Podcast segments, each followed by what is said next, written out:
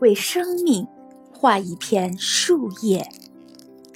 美国作家欧·亨利在他的小说《最后一片叶子》里讲了这样一个故事：病房里，一个生命垂危的病人从房间里看见窗外的一棵树，在秋风中一片片的掉落下来。病人望着眼前的萧萧落叶，身体。也随之每况愈下，一天不如一天。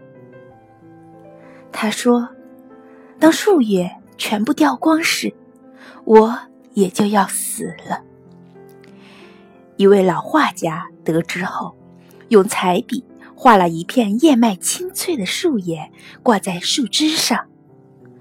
最后一片叶子始终没有掉下来，只因为生命中的这片绿。病人竟奇迹般的活了下来。